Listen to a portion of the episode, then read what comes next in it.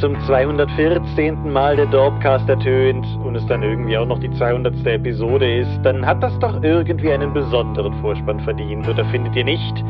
Wir schon, heute in Episode 200 des Dorpcast.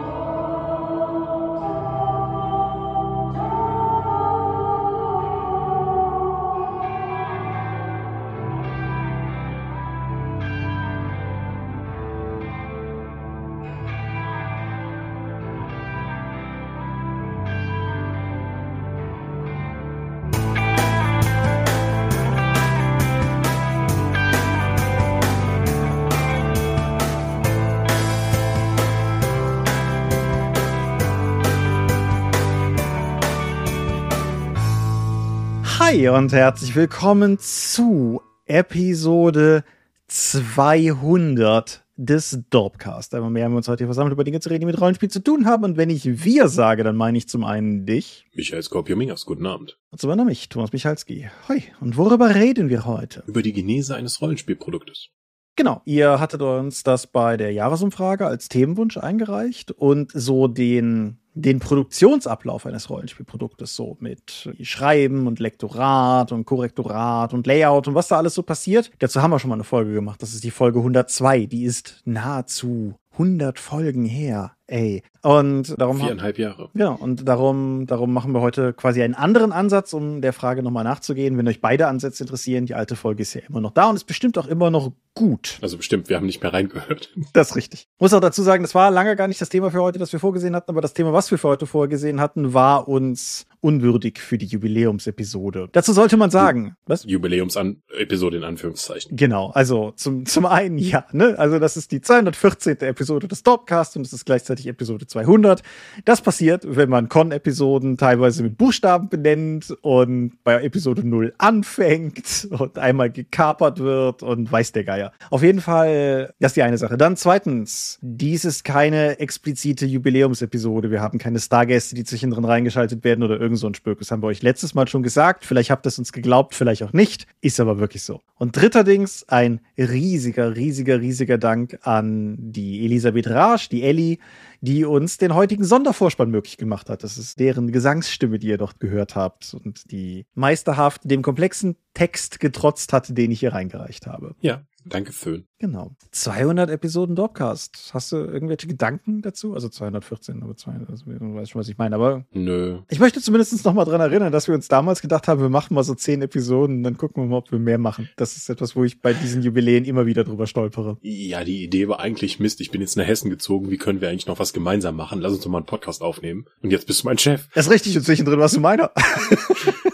Es ist ein komplexes Leben, ja. Das ist richtig. Das hat ein paar, paar interessante Schlenker genommen und wird mit Sicherheit weitere interessante Schlenker nehmen. Apropos genommene Schlenker. Ich habe letzte Episode behauptet, es gäbe Nahemas Turm als Klemmbaustein-Set von Ulysses. Das war natürlich Quatsch. Das ist natürlich ein Set von Blue Bricks unter Lizenz dann von Ulysses. Alles andere, was ich gesagt habe, ist trotzdem wahr. Bauen will ich ihn trotzdem. Aber ich wollte das noch kurz richtig stellen, weil wir mögen Fakten manchmal hier und so. Und ansonsten ist überhaupt nichts passiert in der Welt. Das ist eine Menge in der Welt passiert, aber nichts, über das sich hier in irgendeiner Form gebietet zu sprechen. Und insofern können wir eigentlich, wenn du sonst nichts mehr hast, direkt in die, in die Medienschau einsteigen. Mhm. Auf Disney Plus habe ich eine Serie für mich entdeckt, schon vor einer Weile, die mich schon lange gereizt hat. Und es geht um What We Do in the Shadows. Mhm. Vampir-Serie ist ja sehr naheliegend für Disney Plus, den Familiensender. Ja. Ja, aber es ist ja keine gewaltverherrlichende oder tief erotische Vampirsendung, sondern es ist eine Comedy Comedy-Sendung. Also so im Stil von Brooklyn Nine-Nine, also wo es weitestgehend albernen Unfug gibt, nur in jetzt hier im Kontext einer Vampir-Saga. Es basiert auf einem Film von Taika Haititi? Nee, Quatsch. Waititi. Waititi. So. Und der auch in der Serie mal kurz vorkommt, aber die ist davon losgelöst. Also die erzählen da eine neue Geschichte. Es geht um eine WG von mh, hm, relativ alten Vampiren, die, um mit der aktuellen Welt überhaupt noch die verstehen zu können, auch ihren Familia dann haben, also, oder in die Rollenspieler aus der World of Darkness würden Ghoul sagen, der sich dann um die ganzen Sachen kümmert. Der spanischstämmige Kollege ist seit zehn Jahren jetzt schon der Familia von einem der Vampire und er hatte sich eigentlich davon ausgemalt, dass er jetzt selbst ein Vampir gemacht wird, wird er aber nicht.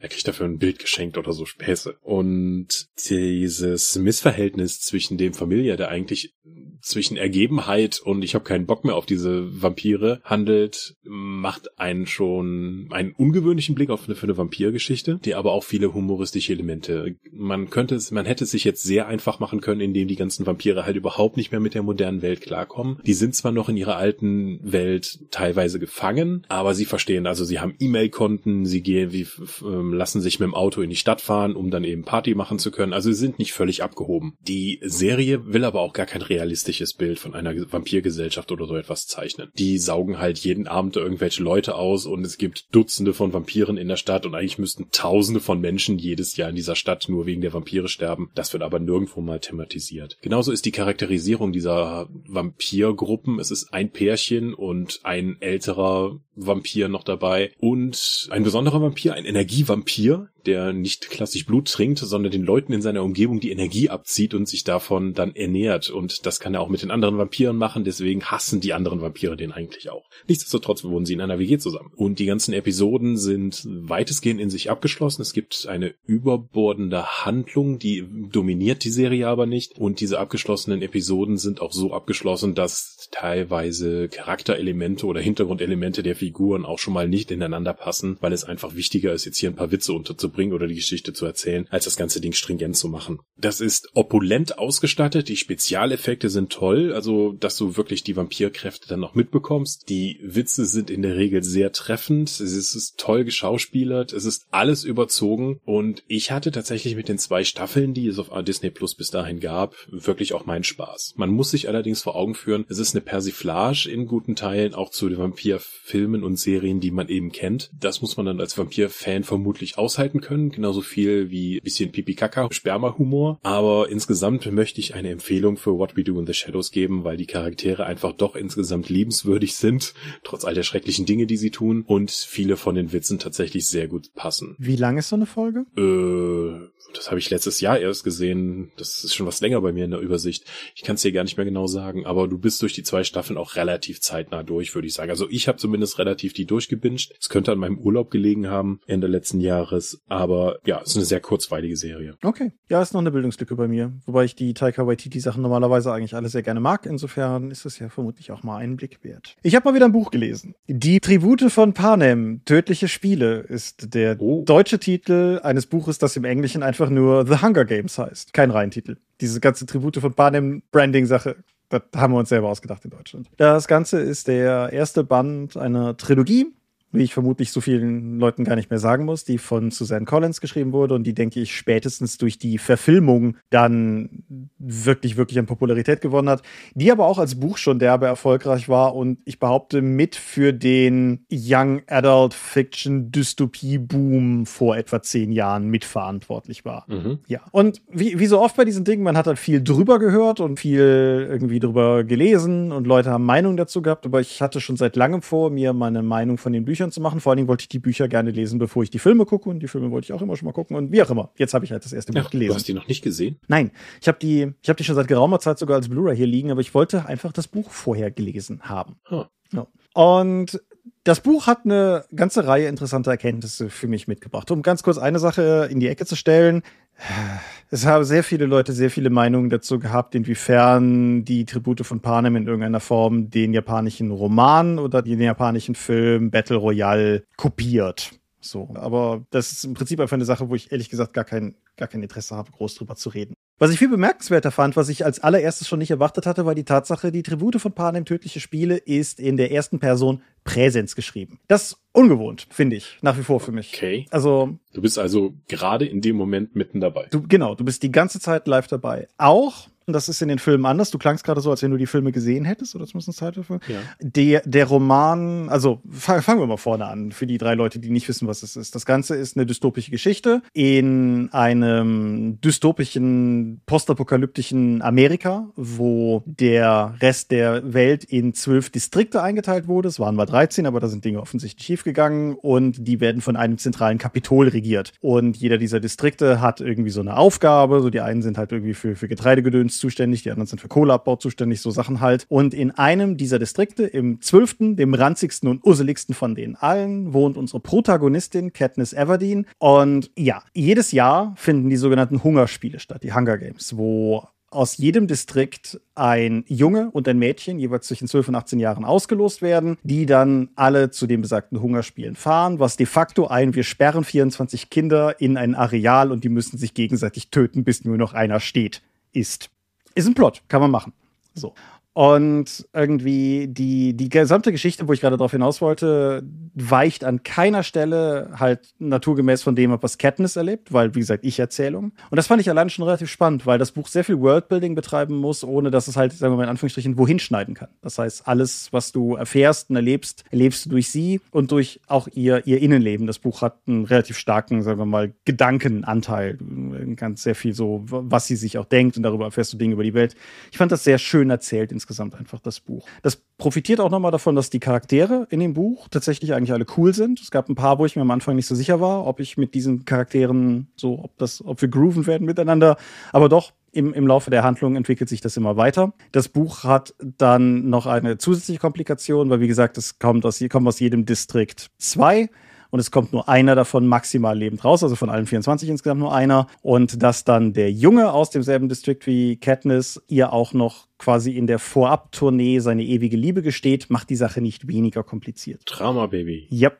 Die Vorab-Tournee fand ich sowieso eines der spannendsten Elemente an dem Buch. Also das Buch hat irgendwie, es sind drei gleich große Teile geteilt und im ersten Drittel kommst du überhaupt nicht bis zu den Hungerspielen, sondern das Ganze ist halt eine Massenmedien, Social Media ausgeschlachtete Geschichte, die Tribute, das sind diese 24 ausgewählten Kinder, müssen halt auch um das Wohlwollen des Publikums buhlen und der sogenannten Spielmacher, weil sie Sponsoren brauchen, die möglicherweise in der Lage sind, zu ihren Gunsten dann noch in die Spiele einzugreifen und sie dieses ganze Selbstinszenierungskonzept, was da drin steckt und die Art und Weise, wie gerade auch Katniss mit den Leuten, die sie umgeben, das Ganze unterläuft und quasi auch so ein bisschen gegen die Spielmacher ausspielt, macht für mich auch noch einen großen Reiz des Buches aus. Und da hängt auch durchaus, denke ich, nicht wenig unverhohlene Medienkritik einfach drin. Ich fand's spannend. Ich fand's unerwartet drastisch. Also gerade auch, gerade auch Katniss und Peter, der, der andere aus ihrem Distrikt, kriegen ganz schön was ab währenddessen und gehen auch auf durchaus nachhaltige Art und Weise kaputter im Laufe des Buches, was ich für einen Jugendroman, also ich finde das nicht schlimm. Ich denke, die Jugendlichen können das ab, aber ein bisschen ungewöhnlich fand. So, das, das zieht schon ziemlich vom Leder an manchen Stellen. Aber ich denke, das hat auch durchaus mit dazu beigetragen, dass das Buch erfolgreich war, weil es auch seine, seine jugendlichen Charaktere ernst nimmt und als, als ernsthafte, handelnde Charaktere begreift. Und das Maß, in dem das Buch kulturell Zeitgeist geprägt hat, kann man auch, glaube ich, gar nicht zu klein hängen. Was ich jetzt in der, sagen wir mal, Mini-Recherche für die heutige Episode noch gelesen habe, sie hat diesen Gruß, hat man damals vielleicht auch in den Trailern gesehen, das ist de facto das ist ein Pfadfindergruß. Also sie, sie küsst die drei mittleren Finger ihrer Hand und reckt sie dann halt so von sich. Und das wird in der Geschichte mehrfach genutzt, um durchaus auch auf eine gerade noch tragbare Art und Weise der dystopisch-drakonisch-diktatorischen Herrschaft so ein bisschen den Stinkefinger zu zeigen, ohne über die Schwelle zu treten. Und und naja, in Thailand und in Myanmar wird dieser Gruß mittlerweile verwendet, um den drakonischen Herrschaften so ein bisschen den Stinkefinger zu zeigen als Protestbewegung. Also hm.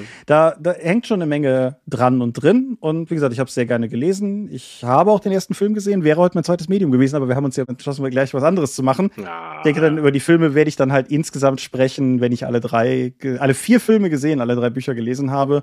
Denn anders als ich das sonst tue, ich bin auch schon am zweiten Band dran, weil ich die Geschichte gerne jetzt auch am Stück Stück lesen möchte. Hat mir wirklich gut gefallen, finde ich wirklich gut. Ja. Gut. Hast du Gedanken dazu? Ich habe nur die Filme gesehen und auch schon vor langer, langer Zeit. Nichts, was irgendwie prägend hängen geblieben ist. Nee, war ich vermutlich schon zu alt für. Ja. Ich finde, ich, ich bin, ich, ich leg mir hier mal quasi selbst den Ball vors Tor. Ich bin sehr gespannt auf die Art und Weise, wie Jennifer Lawrence das über die Reihe auch hinweg umsetzen kann, weil eines der Dinge, das Katniss auszeichnet in den Büchern, ist halt, dass sie Gefühle eigentlich nur innen auslebt und nach außen einfach keine Emotionen zeigt. Das ist so ein, das ist im Prinzip eines der Kerncharakterkonzepte und das ist natürlich mega undankbar für eine Schauspielerin, weil Gratulation, du darfst halt einfach nichts machen. So. Hm. Guck mal neutral. Ja, genau, aber da, da reden wir, glaube ich, am sinnvollsten drüber, wenn ich die Filme dann alle gesehen habe. Mhm. Die Tribute von Panem, tödliche Spiele oder im Original einfach The Hunger Games, von mir aus beide Daumen hoch. Hm. Was wir beide gesehen haben, ist mhm. etwas auf Amazon. Katsching. Katsching. Und diesmal tatsächlich auch eine Amazon-Serie und nicht nur einfach da im Streamingdienst. Denn Amazon hat es sich nicht nehmen lassen, die super erfolgreichen Rollenspielstreamer von Critical Role zu nehmen und deren Abenteuer in Animationsform dann eben auf die heimische Leinwand zu werfen. Mhm. Unter dem Namen Legend of Vox Machina. Genau. Animationsform direkt, weil das für mich persönlich sehr, sehr, sehr wichtig ist. Wir meinen tatsächlich Zeichentrick, nicht mhm. computeranimiert. So, weil es, es gibt zwar ein paar computeranimierte Serien, für die ich über meinen Schatten gesprungen bin, aber wenn ich die Wahl habe, ist Zeichentrick mir so viel, liegt mir so viel mehr am Herzen. Und ja, habe ich bekommen. Mhm. Ja, die Serie dreht sich um die Rollenspielgruppe, also äh, wirklich eine Gruppe von Helden, ständig pleite, betrunken und auf Ärger aus sind, die Vox Machina. Und die geraten irgendwie durch Zufall dann an einen Auftrag, wo sie einen bekämpfen müssen, aber das war nur der Einstieg.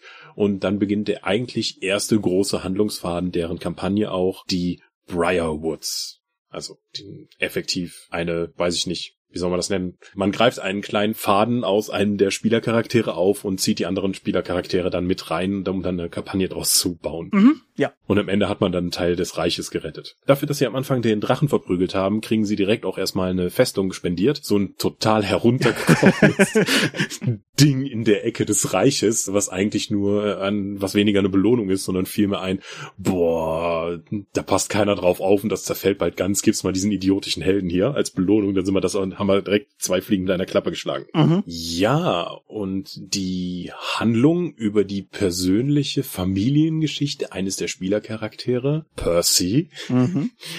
wird ganz interessant eingesetzt. Auch ich habe die Hast, hast du mal irgendwas von Critical Role tatsächlich gesehen, deren Let's Plays? Also, ja, was habe ich davon gesehen? Aber nichts von dem, was in der Serie thematisiert wurde und nichts in voller Gänze, weil ich bin ja kein großer Let's Play-Konsument oder sowas und ich bin halt auch in, in dem Sinne kein Critter. Ich bin, ich bin großer Fan von dem, was sie tun und dass sie es tun, aber mhm. die, die eigentlichen Let's Plays sind nicht für mich. Umso mehr war ich froh, dass die Serie kommt, weil die, die gleiche Geschichte aufbereitet in einem Format, das mir mehr liegt. So. Genau, ich habe auch keinerlei, ich wusste überhaupt nicht, was mich da erwartet, weil ich gar nichts über die Serie wusste oder was die da eben in dieser Kampagne getan haben. Aber ich habe dann auch noch mal mit Kollegen geredet, die eben diese ganzen Let's Plays nachverfolgt haben und meinten, ja, das ist so ziemlich genau das, was passiert ist. Mhm. Und das finde ich bemerkenswert, weil es nicht nur am Ende eine interessante, also eine okaye Geschichte ist, die aber vor allen Dingen durch A, die Charaktere und deren Dialoge lebt und einfach die Authentizität gegenüber dem Rollenspiel. Ja, weil es, es gibt, es gibt zwei wichtige Aspekte, glaube ich, die du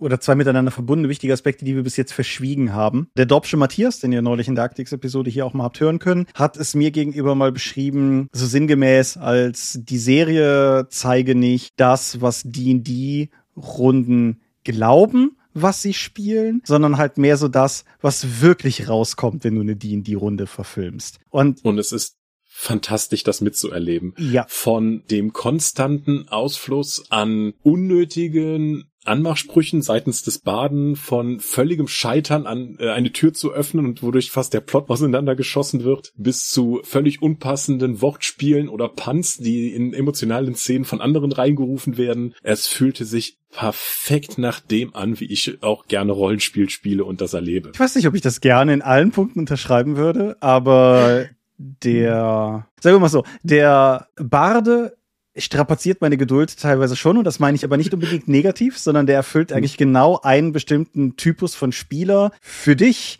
derjenige, der in unseren Zitaten als Kenny geführt wird. ja. Das ist doch genau die Art von Charakter, wie er den immer gespielt hat. Insofern mhm. finde ich das, fand ich das super treffend. Die Serie ist halt vor allen Dingen auch derb. Ja. Auf eine Art und Weise, die ich nicht habe kommen sehen. Und die Serie ist. Sie ist voller Profanität, ja. sexueller Anspielung oder direkter Sexualität und Schimpfworten von vorne bis hinten sowie unnötiger Gewalt. Also wie gesagt, insgesamt so, wie ich mir Rollenspiel gerne vorstelle. und gleichzeitig fand ich die Story wirklich spannend und packend. Und die Serie ist bei Amazon in vier mal drei Episoden erschienen. Zwölf Folgen sind es insgesamt. Und ich muss ganz ehrlich sagen, jedes Mal, wenn ich die drei Episoden sonntags durch hatte, wollte ich wissen, wie es weitergeht. Und das finde ich, mhm. ist aufgrund der, der Breite des Tons, den die Serie in verschiedenen Facetten annimmt, durchaus bemerkenswert, dass es halt gleichzeitig auch diese ernste Hauptstory transportieren kann. Mhm. Ich würde ja sagen, wenn mir das einfach jemand erzählt hätte mit dem No Mercy Percy, der eben einen Pakt geschlossen hat, um seine Familie zu rächen, oder auch die Klerikerin, die in einem wortwörtlichen Deus Ex Machina dann am Ende dann auftaucht, um noch Dinge zu regeln, hätte ich gesagt, so, das klingt irgendwie doof und uninspiriert. Aber als ich das in der Serie gesehen habe, gerade durch die Rollenspielanleihen, habe ich mir die ganze Zeit gedacht, wenn das an meinem Tisch passiert, würde ich das so feiern, dass der Spieler so eine, so eine Szene bekommen hat und dann einfach damit Spaß haben kann. Weil dafür, dass es eigentlich jetzt nicht sonderlich innovativ ist, ist das halt so gut inszeniert, dass ich einfach wirklich auch dabei geblieben bin und mitfiebern konnte. Ich kann auch gar nicht genug betonen, wie sehr es mich gefreut und abgeholt hat, im Laufe dieser Serie. Klassische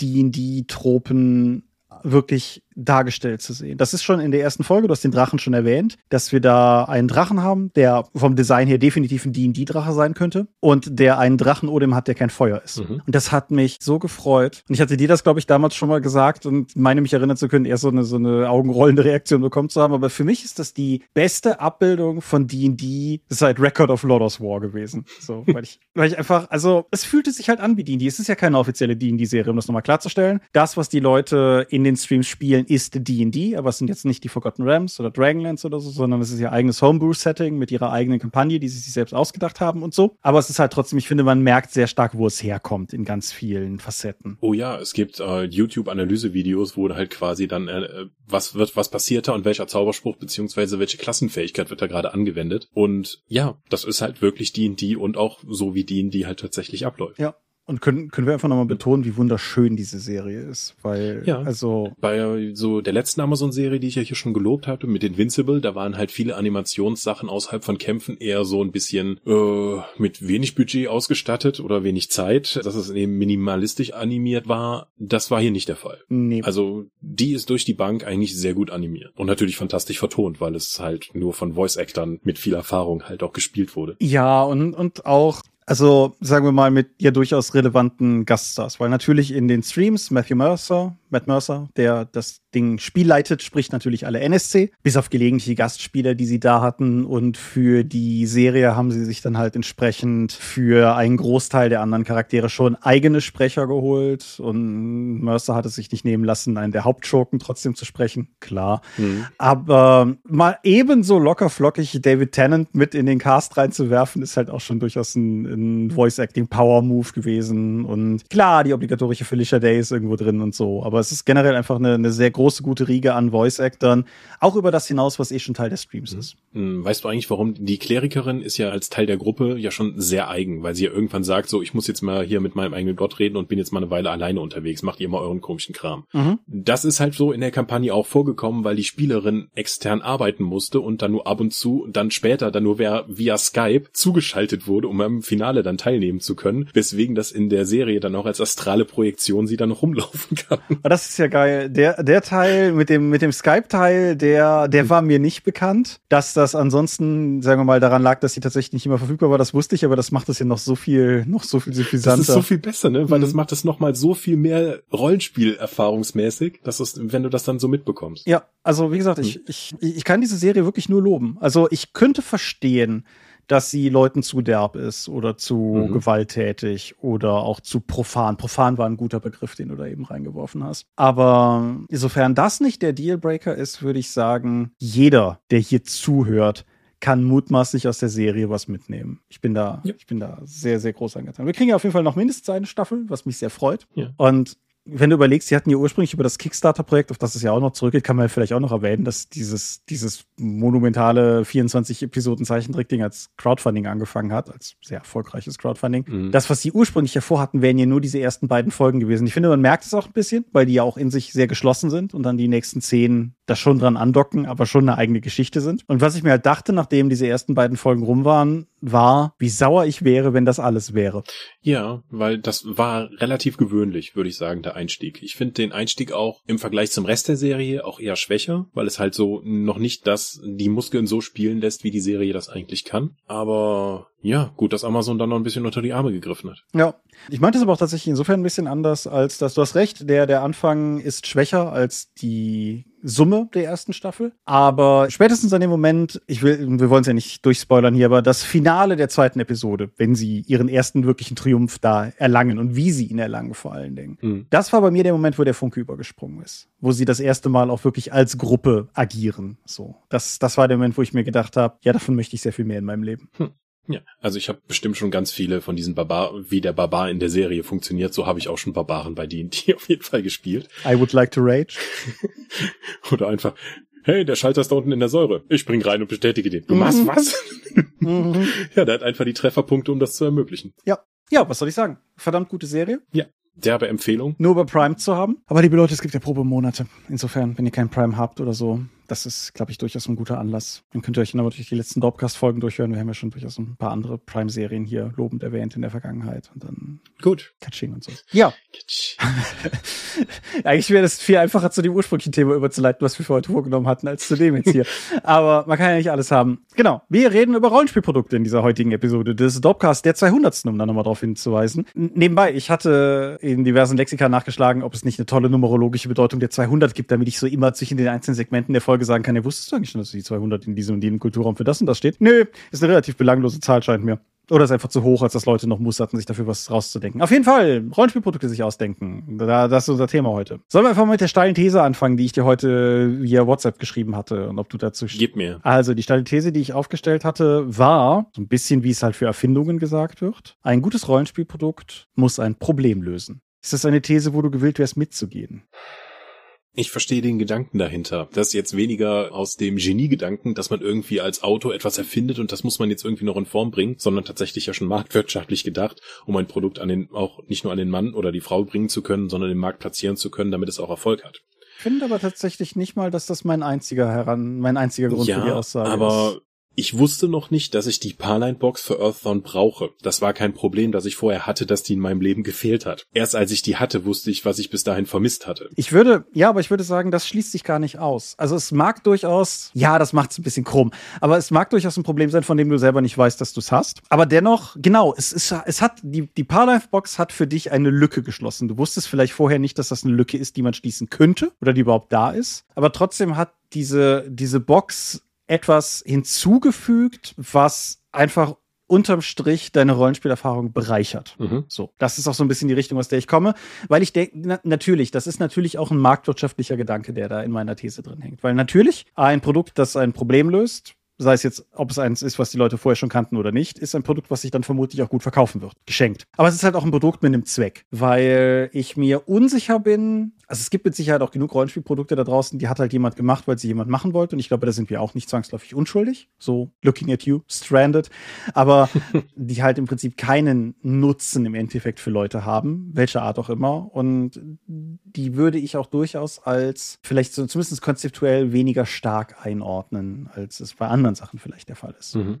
Wenn du mit dieser Herangehensweise aber dann tatsächlich an die Produktreihe oder an das Produkt rangehst, ist es ja durchaus verlockend, auch dabei Probleme zu schaffen, die du dann später noch weiterverkaufen kannst, also die Lösungen weiterverkaufen kannst. Mhm. Ja, durchaus. Mhm. Wenn ich daran denke, die letzte Version von Warzone, dem Tabletop-Spiel, das rauskam, hatte halt alle großen Konzerne als Startfraktionen für mit Miniaturen. Bis auf Imperial. Ja, wenn es fünf Megakonzerne gibt und deinem Crowdfunding sind halt nur vier drin, so, ja, da sind halt vier in dem Buch. dann musst du halt später ein eigenes Armeebuch für Imperial rausbringen, damit die Spieler von Imperial, wie ich, dann auch überhaupt noch an dem Spiel partizipieren wollen. Mhm. Das heißt, sie haben ein Produkt geschaffen, um ein Problem zu lösen, das es aus meiner Sicht aber hätte gar nicht geben müssen. Ja, das ist natürlich durchaus richtig.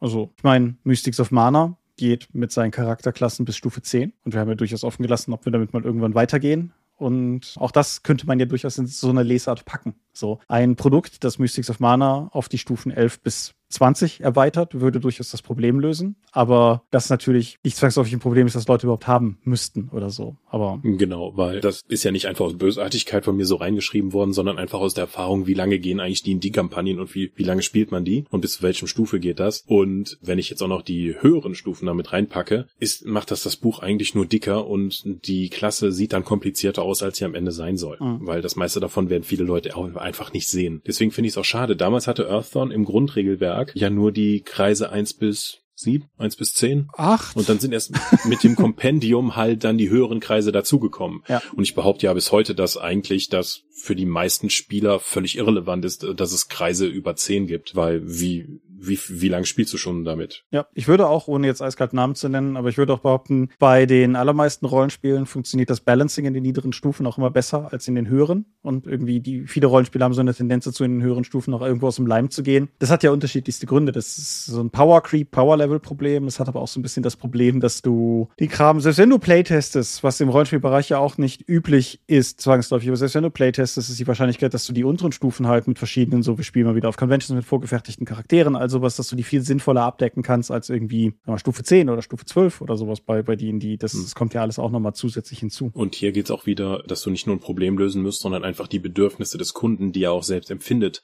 halt am besten bedienen kannst, um erfolgreich zu sein. Pathfinder hat sehr deutlich gezeigt, dass die bestverkauften Abenteuer sind halt auf den Stufen 1 bis 3. Mhm. Also mit gewaltigem Abstand. Abenteuer für mittlere Stufen verkaufen sich sogar schon schlecht und alles über 10 ist quasi unverkäuflich. Da gab es auch nicht viel, was da überhaupt in den Markt geworfen wurde, weil die Leute direkt schon wussten, alles über Stufe 10 spielen die Leute eigentlich nicht mehr. Mhm. Ich finde, du hast da gerade schon, schon ein wichtiges Nebenthema aufgemacht mit den Bedürfnissen. Also im Großen und Ganzen ist es ja, angenommen, du, du hast die Absicht, ein Produkt zu machen, das tatsächlich Leuten zweckdienlich ist, das ein Problem löst in irgendeiner Form, dann ist halt die erste Frage, wer ist eigentlich diese Zielgruppe und zweitens, was für ein Bedürfnis hat sie? Aber bevor wir dahin weiter abbiegen, hast du vorher noch was anderes ganz kurz reingeworfen, wo ich, glaube ich, gerne auch nochmal drauf kommen würde. Und das ist die Sache mit dem Geniegedanken als hm. Gegenentwurf. Mhm. Magst du, magst du mal erläutern? Man kriegt es ja immer wieder mit, dass irgendwie die Verlage den Autoren im Weg stehen, die eigentlich eine tolle Idee hatten. Und jetzt ist das durch diese Eingreifen des Verlages dann verwässert worden, um es irgendwie verkaufbar zu machen. Oftmals kriege ich halt noch im Kundenfeedback oder auf Gesprächen auf Cons mit, dass es halt noch diesen Geniegedanken gibt, dass irgendwie ein Autor ein großes Werk alleine schaffen könnte und dass das halt so für sich stehen muss, ohne irgendwie so banale Ziele wie Verkaufbarkeit dann eingehen zu müssen. Das ist natürlich schwierig, wenn du halt ein Produkt drucken lassen musst, was Geld kostet, was, womit du dann hoffentlich später dann dieses Geld wieder reinbekommst und so weiter und so fort. Und du musst eine Kundschaft finden, die das überhaupt anspricht, weil du kannst ein toll geschriebenes Buch haben. Wenn du das halt nicht entsprechend verpackst oder verpacken kannst, dann wird es optisch wenig attraktiv sein und dann weniger Aufmerksamkeit generieren. Du kannst sagen, ich habe hier ein tolles Crowdfunding-Projekt gemacht, weil das der Text ist absolute Sahne, aber wenn du es nirgendwo bewirbst, oder Leuten davon erzählst, dann bekommt es halt auch keiner mit. Und deswegen muss ich sagen, das Produkt, es reicht halt nicht einfach nur ein gutes Produkt zu haben. Nee. Oder einfach nur einen guten Autor zu haben. Zumal ich auch durchaus dran glaube, dass in einem gesunden Maß, das ist eine wichtige Einschränkung, in einem gesunden Maß Reibung und Konflikt Produkte auch einfach besser macht. Also die die Pluralität von Meinungen über ein Produkt hinweg, denke ich, ist in der Regel durchaus bereichernd, weil, also ich für meinen Teil habe, glaube ich, selber noch nie ein Produkt selber geschaffen, wo es nicht irgendwann den Punkt gegeben hätte, idealerweise vor der Veröffentlichung, wo irgendjemand hinkommt und dann sagt, okay, und was ist da und damit? Und ich dann halt für mich erkannt habe, der hat recht. Das ist eine Perspektive, die ich noch nicht bedacht habe. Mhm. Und das ist der, das ist der zweite Grund, weshalb ich mit dem Genie-Gedanken als, sagen wir, Schöpfungskonzept immer so ein bisschen hadere, weil ich ehrlich gesagt nicht glaube, dass irgendjemand einzeln clever genug ist dafür. Ja, also die, eigentlich quasi alle Rollenspielprodukte, die ich kenne, sind Teamleistung. Mhm. Ja.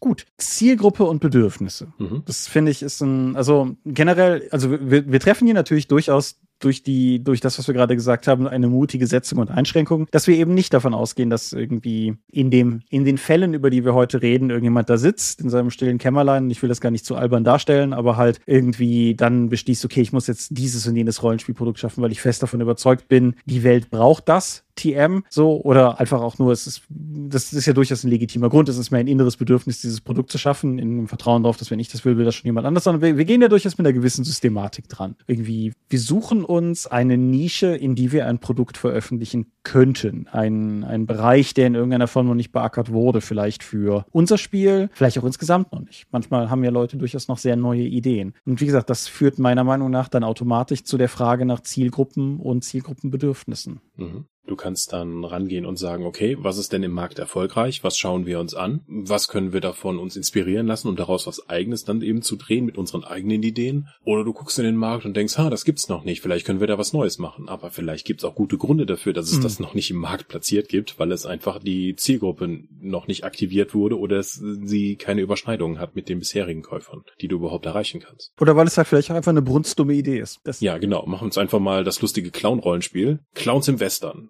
So, das ist doch ein Thema, das ist ein sehr spitzes Thema, das hat bis jetzt noch keiner gemacht. Warum gibt es eigentlich noch kein Rollenspiel dazu? Lass uns mal ein 320 Seiten Hardcover da rausbringen. Ist vermutlich keine gute Idee. Ja, ist richtig. Und das ist jetzt natürlich wie immer so ein, so ein Extrembeispiel, aber das gilt halt durchaus auch im kleineren. So irgendwie, was für einen Bereich haben wir bei den ein wie sechs Freunden mit Produkten noch nicht abgedeckt? Waffenhandbücher. So ja, ist, ist eine sachlich akkurate Aussage, ist aber vermutlich auch einfach das maximal falsche Produkt für das falsche Spiel. Und also die verkaufen sich eigentlich eigentlich immer gut. Ja, richtig. Ich bin sicher, ein Ausrüstungsbuch für die 1W6 Freunde könntest du sogar machen. Mit allem von diesen, äh, diese, diese, diese Reflektor-Schnapparmbänder und irgendwie Krempel. Ist aber trotzdem vielleicht die Frage, ob es immer noch das falsche System sein könnte, weil Ausrüstungsbücher in der Regel auch mit einem gewissen Maß an Crunch einhergehen und die 1W6 Freunde nicht und so. Also es, es kann schon durchaus gute Gründe geben, dass bisher niemand Punkt, Punkt, Punkt. Genau. Und bei der Zielgruppe musst du dann auch überlegen, welche Form von Spiel möchte ich den Leuten eigentlich präsentieren. Wie zum Beispiel D&D 5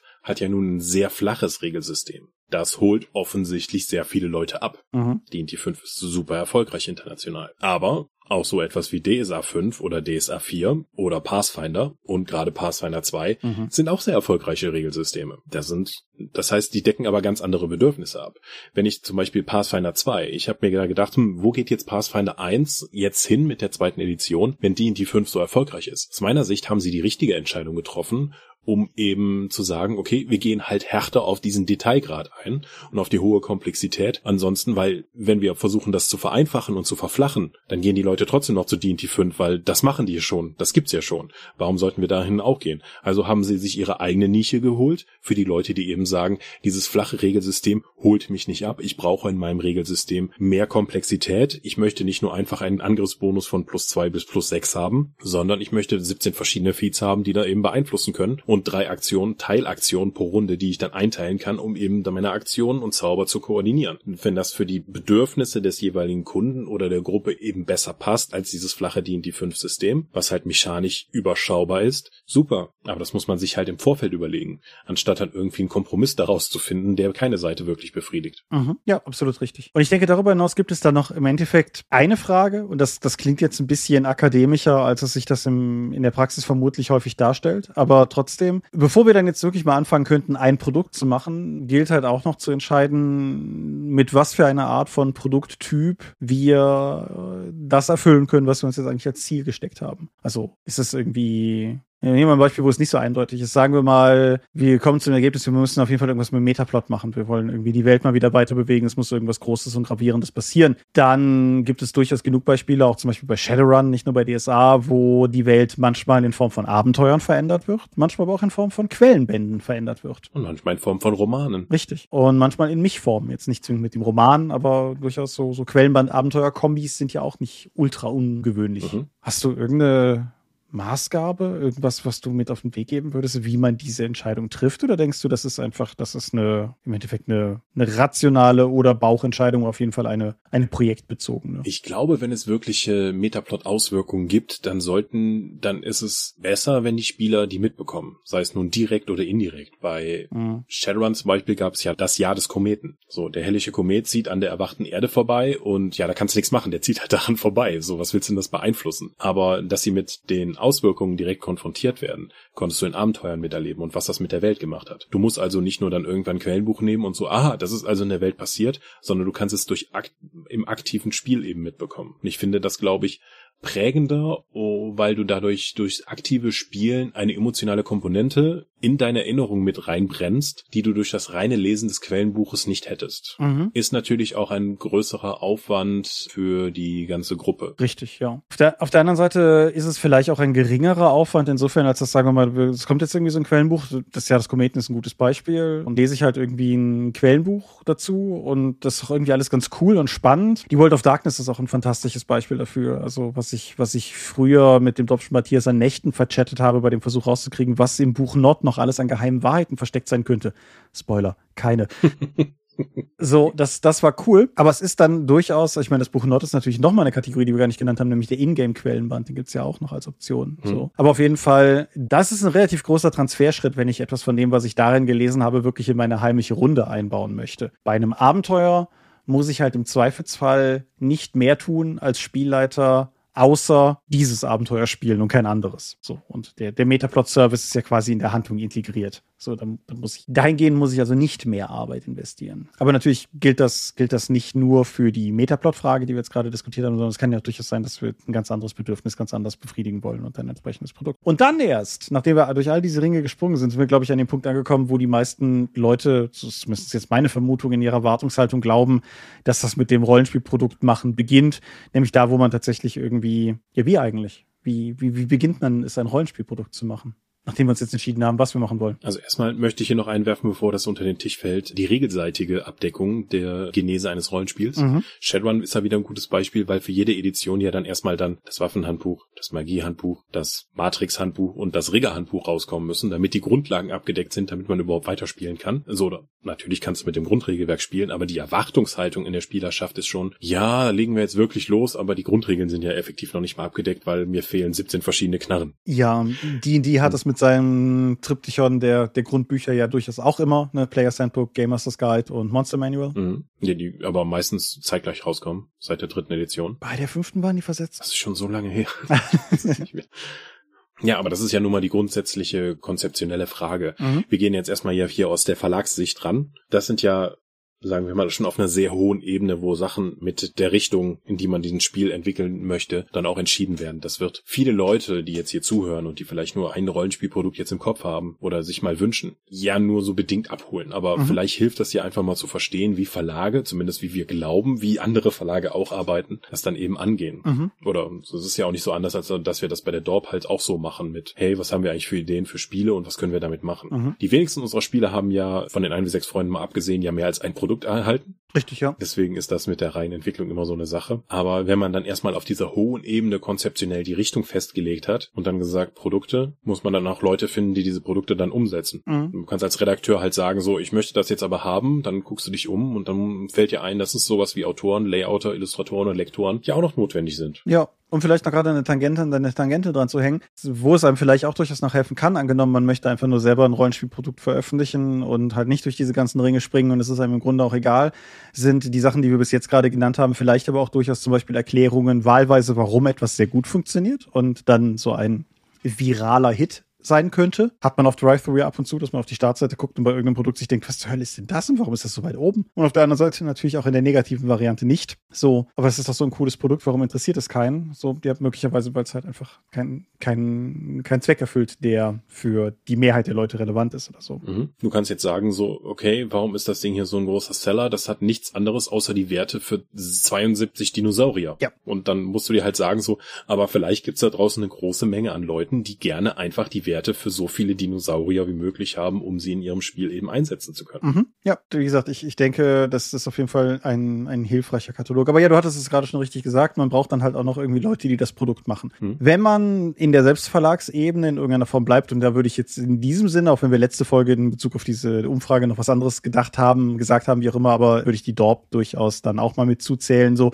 wir machen halt vieles auch einfach selber. So, wir überlegen uns ein Produkt und dann schreiben wir es halt auch oder so und machen dann das Layout dafür all diese Dinge. Aber ja, natürlich, du brauchst generell Leute, die das Ding umsetzen und noch bevor es an die eigentliche Umsetzung geht, die überhaupt erstmal erarbeiten, was zum Freck das eigentlich jetzt genau wird. Weil das kann ja durchaus auch abstrakt genug sein. Angenommen, wir haben jetzt entschlossen, wir machen ein Waffenhandbuch für die ein wie sechs Freunde, so dass sie erstmal eine gute Entscheidung. Aber dann, dann haben wir noch lange nicht zwangsläufig einen Plan, wie das wirklich aussehen könnte. Vielleicht haben wir jemanden, der da schon seit Jahren drauf brennt, genau das zu schreiben. Freak. Wenn nicht, dann, dann ist halt Arbeit erforderlich. Also es ist immer Arbeit erforderlich, aber andere Arbeit, ihr wisst, was ich meine. Wie machst du es denn so? Projektentwicklung? Mhm. Also da sind wir fast schon wieder in Episode 102, wenn es mit der Outline und den verschiedenen Schritten geht, weil dann wird es ja als relativ konkret schon in die tatsächliche Umsetzung. Ja, ich dachte jetzt tatsächlich eher so, also die Mini-Mittwoche zum Beispiel. Nehmen wir mal die Mini-Mittwoche, die, mhm. die du ja ein Jahr lang gemacht hast und wo du seit einem Jahr den Sammler vorbereitest vor mir herschieben Ja. nehmen, wir, nehmen wir mal die Mini-Mittwoch an sich. Wie hast du, wie hast du die einzelnen Beiträge konzipiert? Ich habe geschaut, welche Miniaturen mir gefallen und die ich schon gedruckt hatte. Mhm. Das war ein besonders relevanter Faktor, weil irgendwann mein Drucker kaputt gegangen ist und ich nicht mehr so viele hier rumliegen hatte. Dann musste ich halt kreativ werden. Und die Idee dahinter war, dass ich mir halt eine Miniatur nehme und für die dann Werte und eine Geschichte mir ausdenken muss. Ich habe mir also selbst das mehr oder weniger limitiert mit dem, was ich zur Verfügung hatte. Mhm. Und dann auch limitiert mit, wie viel Zeit habe habe ich eigentlich dafür, das Ding zu bemalen und die Werte zu schreiben. Also da habe ich mir halt auch durch Peer Pressure dann nach außen hin diese, dieses harte Limit gesetzt, dass halt jeden Mittwoch so ein Ding erscheinen muss. Mhm. Und da sind vielleicht nicht alle gut geschrieben oder so gut geschrieben, wie sie hätten sein können oder so gut bemalt, wie sie hätten sein können. Aber das ist halt das, was ich bis zu dieser Deadline habe schaffen können. Und ich sage gerne, fertig ist besser als perfekt, weil es gibt viele Leute, die reden endlos darüber, was ihr Konzept oder das Spiel, was sie in der Hinterhand haben, wie viel besser ist das sein wird, wenn es mal fertig ist, als das, was wir momentan im Markt haben. Aber das sind halt alles, ist halt alles nur Geblubber, weil vergleichen können wir am Ende nur die Sachen, die tatsächlich veröffentlicht wurden. Genau. Und um das auch klarzustellen, also es gibt mit Sicherheit auch einfach Leute da draußen, die halt eine große Klappe haben und Punkt. Aber ich glaube, in vielen Fällen ist es gar nicht so. In vielen Fällen ist es halt auch wirklich die, die Schwierigkeit, Projekte wirklich loszulassen und zu akzeptieren, dass wir jetzt in die nächste Phase des Projektes übergehen und mhm. die halt mit Sicherheit selber fest davon ausgehen, dass sie, wenn sie nur dieses Spiel endlich rausbringen, den Markt umkrempeln werden, nur dass sie in dem Fall dann möglicherweise nicht erkennen, dass sie, so wie sie arbeiten, dieses Spiel nie rausbringen werden, weil es halt niemals fertig sein wird. Ein konkretes Beispiel im, im Sinne Kurve gekriegt ist der hier neulich schon mal erwähnte, mein nächster Roman, ist jetzt kein Rollenspielprodukt, aber trifft in dem Beispiel, glaube ich, trotzdem ganz gut, das letzte Kind von Kaltenstein, wo ich jetzt am Wochenende da saß und einfach für mich realisierte, dass in den Überarbeitungsvorgängen, die ich jetzt noch mache, ich halt bestenfalls Adjektive gegen gleichbedeutende, anders klingende Adjektive tauschte oder so und dann irgendwann für mich beschlossen habe, nee, das geht jetzt an meine Testleser. So, ich mache jetzt eine Word-Datei daraus, ich habe ja einen Scrivener, insofern ich exportiere jetzt eine Word-Datei daraus und dann mail ich die raus. Point of no return. Das Ding geht jetzt einfach an die Leute. Ich glaube, diese Schritte muss man, muss man manchmal sich auch einfach erzwingen, selbst wenn man für sich selber arbeitet. Gesetzt im Fall, man möchte am Ende ein Endprodukt haben. Kann ja auch sein, dass es so ein bisschen Lach pour Lach ist, dass man halt einfach aus Freude an dem Projekt arbeitet. Das ist okay, aber ist dann, sagen wir mal, nicht der Anwendungsfall, von dem wir jetzt hier heute sprechen. Ja, aber Deadlines können da schon sehr helfen. Mhm. Ich glaube, ein Punkt, den in der Konzeptionierung auch noch die Gedanken drüber machen muss, ist die Bepreisung des Projektes. Mhm. Weil die ganzen Dorp-Projekte sind ja alle kostenlos. Richtig. Wir kriegen ja Patreon-Money. Vielen Dank. Haben wir auch schon vorher einfach Projekte gemacht. Ja. Möchte ich damit Geld verdienen? Soll das Ding sich am Ende selbst tragen?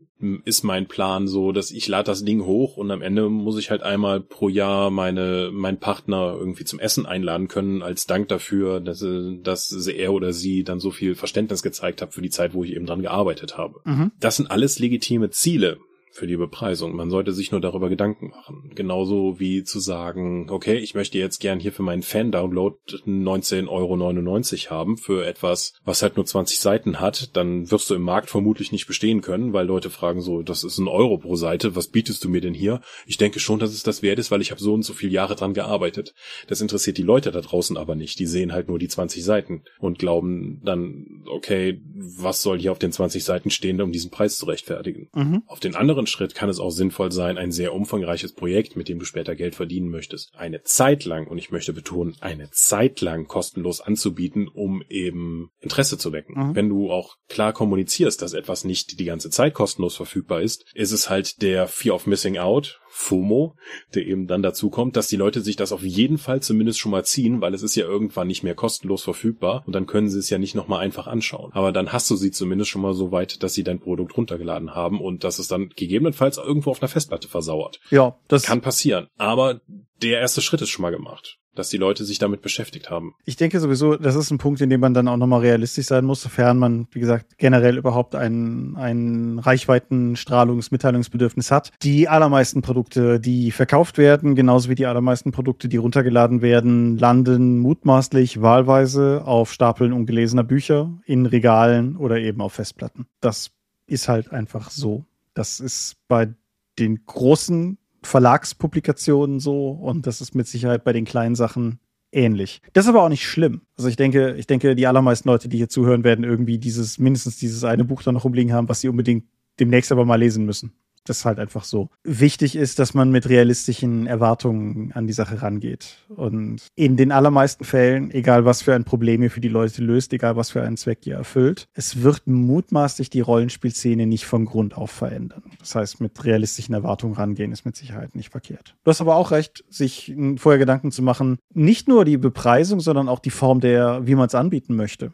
So, wenn's, wenn's Print on Demand ist, macht, macht man's oldschool und legt sich irgendwie mehrere Kisten davon in den Keller oder macht man halt den modernen Print on Demand Weg und sucht sich einen Anbieter, wie zum Beispiel Book on Demand oder so oder ePubli oder oder noch mal anders. Möchte man es nur digital veröffentlichen? Wenn man es digital veröffentlicht lädt man es irgendwie einfach auf seine Webseite und seinen Blog oder lädt man es bei Drive-Thru hoch und macht es da verfügbar. Amazon Self Publishing eine reine E-Book Geschichte so viele Möglichkeiten inzwischen. Wir haben ja oftmals hier schon drüber geredet dass wir uns eigentlich im goldenen Zeitalter der Publikationsmöglichkeiten befinden. Also es war nie einfacher seine Ideen und seine Produkte an den Mann die Frau oder alle anderen Personen da draußen zu bekommen aber es war auch nie schwieriger, darauf aufmerksam zu machen. Richtig. Weil das sonst einfach im Rauschen aller anderen Neuerscheinungen und ähnlicher Publikationsmöglichkeiten dann eben untergeht. Mhm. Ich denke, Spielvermarktung ist dann aber nochmal eine eigene Episode. Das, da hängt so viel Komplexe, Komplexität dran, aber im, im, Kern ist es auf jeden Fall richtig. Man muss generell überhaupt Leute erreichen. Das ist dieses alte Stan Lee-Zitat, das ich unglaublich mag, wo er halt meinte, so von diesem englischen To Build a Better Mousetrap herkommt, so es reicht nicht, wenn man eine bessere Mausefälle baut, man muss den Leuten auch sagen, dass man eine bessere Mausefalle gebaut hat. Und mhm. das, das ist hier mit Sicherheit auch auf jeden Fall wahr. Es gibt noch eine ganz andere Art von Projekten, die ich auch jetzt bis jetzt bewusst ausgeklammert habe, die ich aber nicht unerwähnt lassen möchte und die habe ich mal in meinen Notizen quasi einfach nur als, ich sag mal, ökonomisch ökonomisch günstige Projekte bezeichnet. Das können so Sachen sein wie Sammelbände, wenn man erstmal genug Material raus hat. Ich meine, der Mini-Mittwoch-Sammler ist in gewisser Weise auch so ein Beispiel. Du hast, wir haben auf der Dorp 52 Miniature, Monster, Kreatureneinträge gemacht. Das ist Arbeit, die ist getan. Abbildungen wurden gemacht. Das ist Arbeit, die ist getan. Das kann man dann halt auch noch nehmen und in den Download packen und erzeugt dadurch quasi nochmal ein neues Rollenspielprodukt, was aber de facto einfach nur eine Zweitverwertung von schon getaner Arbeit ist. Und Theoretisch, das Ding ist halt gelayoutet worden und hat aktuell 96 Seiten. Mhm.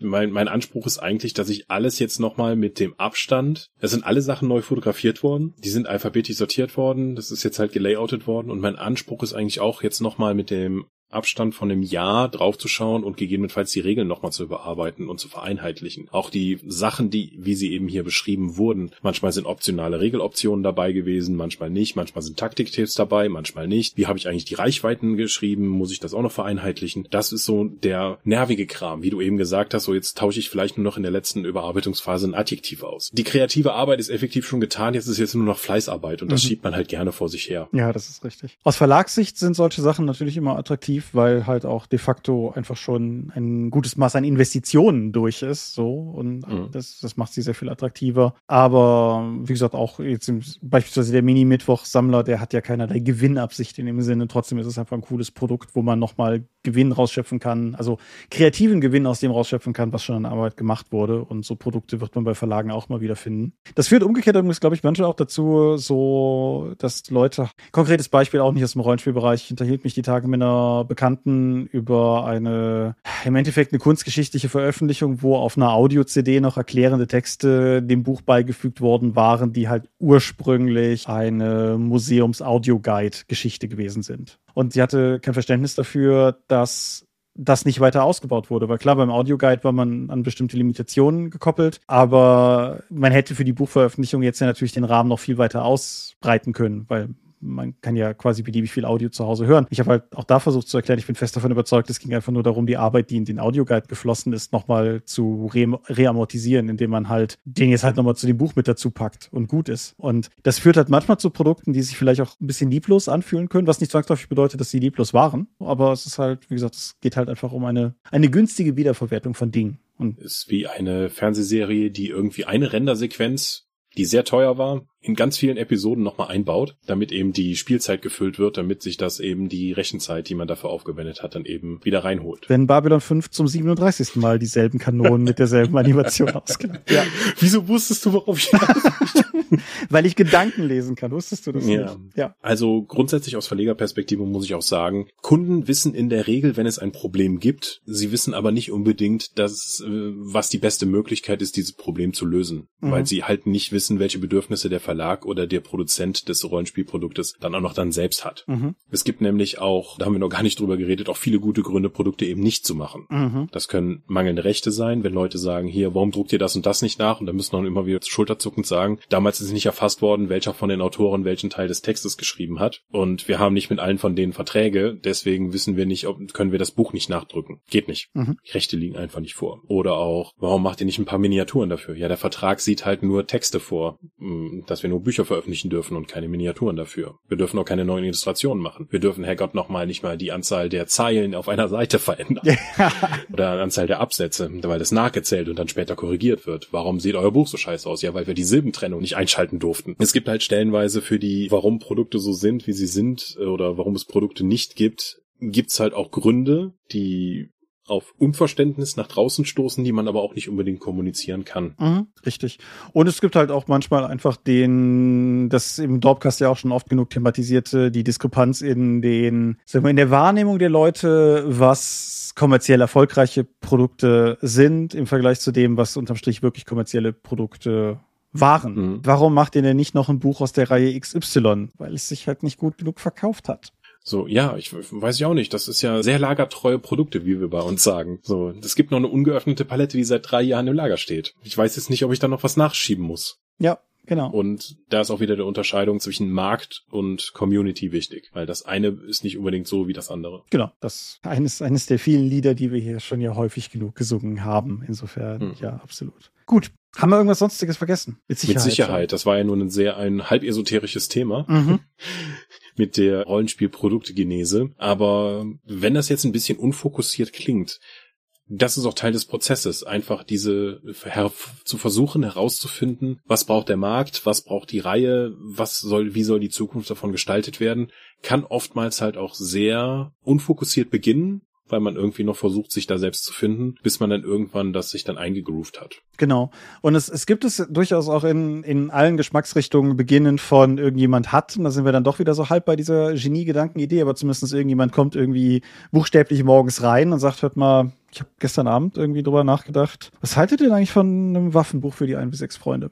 Und löst damit halt de facto einfach eine, eine kreativ-Brainstorm-Kettenreaktion aus, an deren Ende vielleicht irgendwie ein Produkt rausfällt. Oder aber es ist halt umgekehrt so, dass man auch vielleicht an einem Punkt ist, wo man einfach sagt, boah, wir haben echt lang für die ein bis sechs Freunde nichts mehr rausgebracht. Mhm. Was könnte man da machen? Ja. Also wir müssen nächstes Jahr ein Buch für die ein bis sechs Freunde rausbringen. Wir sind vertraglich dazu verpflichtet. Wir haben uns mit Blut im Dorfvertrag dazu verpflichtet, jedes Jahr ein Produkt dafür zu veröffentlichen. Ja, also mir sonst nicht liegen. ja. Und dann kommt auch sowas raus, was sich dann eher nach müssen anfühlen könnte. Mhm. Ja, aber das, das Unfokussierte ist schon trotzdem richtig. Und es gibt halt auch nicht, und das, deshalb fand ich dieses Thema auch nochmal in Abgrenzung zu dem aus der Folge 102 durchaus nicht uninteressant. Es gibt nicht den Prozess, an dessen Ende irgendwie ein Kreativprodukt rausfällt. Den, den gibt es meiner Erfahrung nach auch in keiner Branche. Die, die, womit mehr Geld um sich geworfen wird, beispielsweise amerikanische Fernsehserien, gerade in unserem goldenen Zeitalter der, der Fernsehunterhaltung, haben sehr reglementierte Pitch-Prozesse, wo das Ganze irgendwie präsentiert wird. Aber selbst an dem Punkt ist man ja möglicherweise schon über diese Schritte hinaus, die wir gerade beschrieben haben. Mhm. Auch die Duffer Brothers werden sich irgendwann hingesetzt haben und sind auf irgendeine Art und Weise zu Stranger Things als Konzept gekommen und haben ein Bedürfnis identifiziert und haben dann erfolgreich Netflix davon überzeugen können, dass dieses Bedürfnis existiert und dann Geld bekommen und viel Geld eingenommen. Kann ganz unterschiedlich laufen. Mhm. Ja.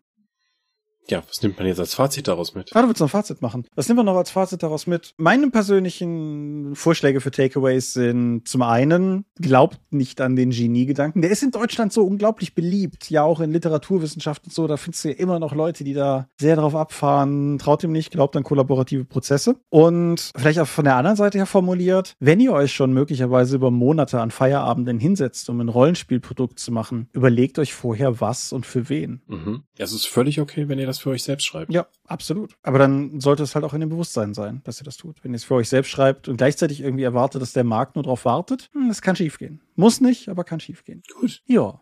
Wir sind übrigens derweil die Dorp. Wir sind nicht besonders gut im Umgang mit Jubiläen und ihr findet uns unter www.die-dorp.de. Dort bringen wir neben dem Dorpcast auch Rollenspiel-Downloads zu eigenen und fremden Systemen. Manchmal veröffentlichen wir sie als Buch. Dorp TV berichtet vor allen Dingen von Cons und Messen unter youtube.com slash Dorp. Wir haben kleidsames Merchandise. Den Dorp-Shop gibt es unter getshirts.com slash Dorp. Wir sind auf rspblogs.de, Facebook und Twitter. At Dorp geht direkt an den Tom. Meine eigene Webseite gibt es unter thomas-michalski.de. Dann haben wir einen eigenen Discord-Server. Den gibt es unter discord.die-dorp shop.de. Und in der Theorie veranstalten wir die Drakon, die kleine und sympathische Pen Paper Convention in der Eifel. Das nächste Mal irgendwann in der Zukunft. Unser aktueller, angepeilter Termin hat schon mal nicht geklappt, aber wir arbeiten weiter dran. Möglich wird das auf jeden Fall alles durch eure milden Spenden auf Patreon. Paywalls gibt es keine und die Infos warten auf patreon.com slash Thomas, Jubiläum. Ole. Ole, ole. Partytröte Alarv und so. Ja, ich, ich denke, euch Zuhörern gebührt an dieser Stelle nochmal ein gesonderter, expliziter und allumfassender Dank, weil Zielgruppe und so. Ich weiß nicht, wenn niemand zuhören würde, weiß ich nicht, ob wir bis Folge 200 gekommen wären. Das, das würde ich meinen Zweifel ziehen. Insofern sind wir auch deshalb noch hier, weil ihr noch hier seid. Danke. Danke. Scheiße, denkt sich gerade irgendwie, wenn ich das gewusst hätte, hätte ich früher ausgemacht. dann wäre die ganze Quatsch schon vorbei hier. Genau. Gut, aber dann wollen wir euch mal mit den sphärischen Klängen der Dorp in den Feierabend entlassen.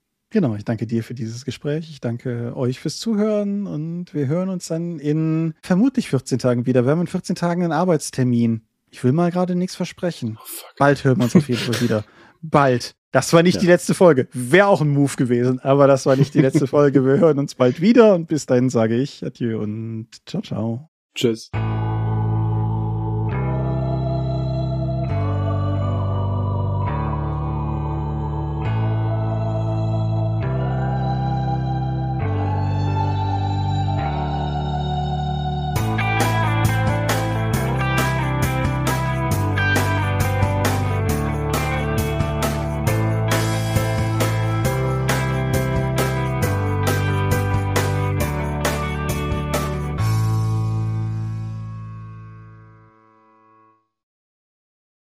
So am Ausgang einfach so ein Nebensatz das Projekt Dorf für beendet erklären, wäre natürlich auch ein Power-Move. Reizvoll irgendwie, ne? Also nicht es wirklich zu machen, aber ja, das, das schon, das schon ein gehobener Mic-Drop. Das. So, du hörst, lässt du die Episode, lässt es so nebenbei so, ja, jetzt haben, kommt wieder das, der Nachklang und so weiter. Haben die gerade das Dorp-Projekt beendet? ah, nee, das, das wäre, das wäre mir zu mies, glaube ich. Das, das wäre mies. Hm. Das machen wir dann zum zehnjährigen Jubiläum. Vom Dorpcast? Das Dorpcast. Oh, das ist aber auch gar nicht mehr so weit hin. Haben wir es schon verpasst lassen. Jetzt sagen wir gucken nach, wenn die Folge auf Stopp gedrückt haben. Ja, okay. Ach, der Dorp, warum haben wir keine Termin auf der fucking Seite? ich drück mal auf Stopp und dann ärgere ich mich mehr. Auch an diesem Monat möchten wir euch an dieser Stelle für eure großzügigen Spenden auf Patreon danken, denn nur durch eure Unterstützung ist dieses Projekt in der heutigen Form möglich. Und unser besonderer Dank gebührt dabei wie stets den Dob Ones, also jenen, die uns pro Monat 5 Euro oder mehr geben. Und im März 2022 sind das Aika, Alishara, Vitus Arcanion, Arudwan aka AGS, Lambert Behnke, Big Bear, Gerrit Bonn, Bruder Tjorben, Daniela, Daniel Doppelstein, Dorifer, Joachim Eckert, Exeter, Excalibert, Michaela Fege, Björn Finke, Kai Frerich, Marcel Gehlen, Alexander Hartung, Jörn Heimeshoff, Hungerhummel, die 100 Questen Gesellschaft, Dominik Koch, Stefan Lengel, Lichtbringer, Lightweaver, Christoph Lühr,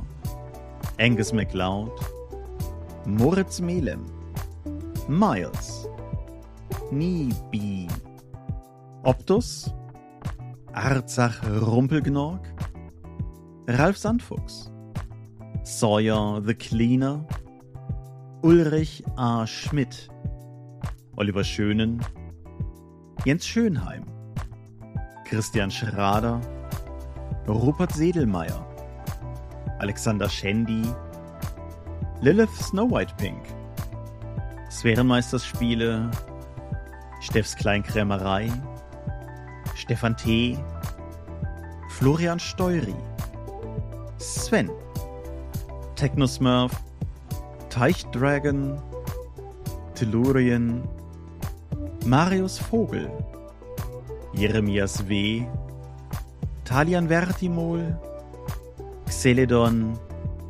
und Marco Zimmermann.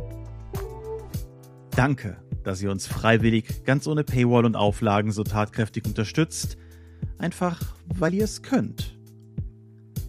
Danke.